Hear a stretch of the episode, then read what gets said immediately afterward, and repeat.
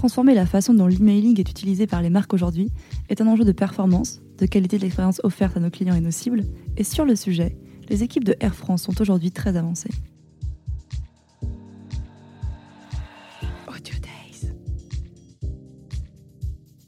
Bonjour, je m'appelle Laurielle Sen, je suis responsable du canal email et mobile marketing chez Air France.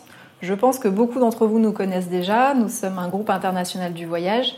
Notre marque est présente sur 140 pays avec 29 langues. Et pour vous donner quelques données sur l'email, nous communiquons aujourd'hui sur une base d'opt-in de 15 millions de contacts et nous gérons en moyenne 2500 campagnes par an.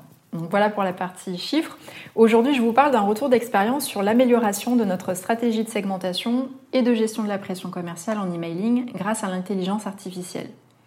Pour vous donner quelques éléments de contexte, côté CRM email, il y a plus de trois ans, nous avions un éventail assez large de critères de ciblage, euh, notamment ce qu'on appelle high yield, qui sont destinés à cibler nos offres euh, pour les cabines business et la première. Et concrètement, nous avions euh, des segments préconstruits à l'avance, des segments figés, que l'on mettait en face de nos offres et nous devions choisir de manière plus ou moins arbitraire quel segment activer pour telle campagne.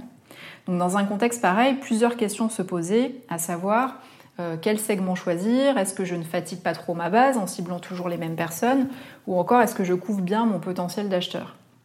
Face à ces questions, notre enjeu, bien sûr, c'est de cibler les bons clients pour remplir nos avions, mais surtout en tant que marque premium, on se doit d'offrir une expérience personnalisée à cette clientèle qui est exigeante et multiple. Parce qu'en effet, les comportements de nos voyageurs, ce, n'est pas figé. On a des clients qui vont voyager en fonction de la saisonnalité ou encore des moments de la semaine. Donc en définitive, on est plutôt dans un contexte dynamique et l'approche traditionnelle de segmentation précalculée, elle trouve ses limites. Donc il y avait donc pour nous une vraie urgence d'accélérer notre transition vers plus de technologies euh, pour les ciblages et notamment avec les apports de l'intelligence artificielle pour rester compétitif sur ces sujets et surtout maximiser notre performance. Nous avons trouvé la solution courant 2017 lorsque nous avons commencé à travailler avec l'acteur Tiny Clues qui est justement spécialisé dans le ciblage via intelligence artificielle. Il propose deux outils principaux qui répondent à nos besoins. Donc, premièrement, des algorithmes d'intelligence artificielle qui sont très performants, capables à partir d'une offre de trouver la cible de client avec la plus forte probabilité de convertir.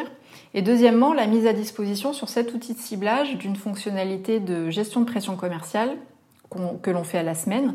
Donc selon des règles de capping que l'on met en entrée de l'outil, on a des algorithmes qui vont venir optimiser les campagnes les plus performantes à adresser à mon audience.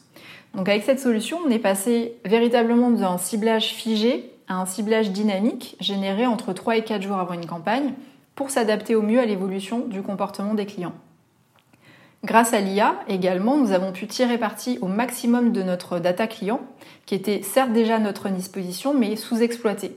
Donc aujourd'hui, en plus de l'historique d'achat, nous optimisons pour nos ciblages les data profils clients qui sont bien sûr anonymisés, mais également les données comportementales de nos clients sur nos emails commerciaux. Résultat, après quelques, plusieurs mois d'utilisation et plusieurs séries d'AB tests, nous avons pu observer des résultats très positifs sur trois dimensions. Tout d'abord la performance. On a augmenté de plus 61% les conversions sur les offres qui sont proposées dans nos emails, mais on a également conservé ce qu'on appelle l'effet halo, donc c'est les, autres conversions, puisque au global, on a noté plus 122% de conversions.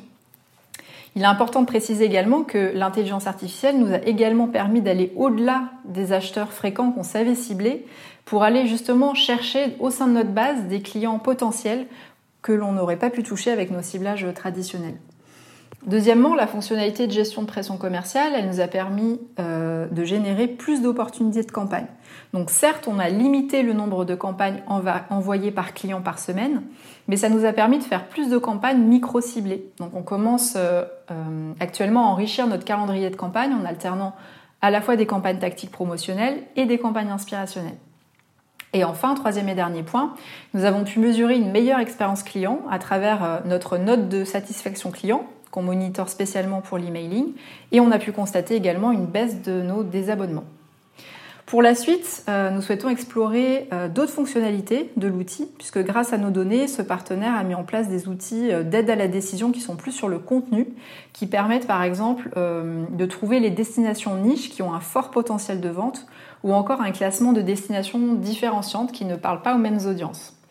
Au-delà de ce prestataire, nous avons également beaucoup de chantiers sur le contenu et beaucoup plus sur la personnalisation, puisqu'on cherche à utiliser un maximum la dynamisation de contenu au sein de nos emails. Merci de m'avoir écouté et je vous invite à nous retrouver sur airfrance.fr. Audio.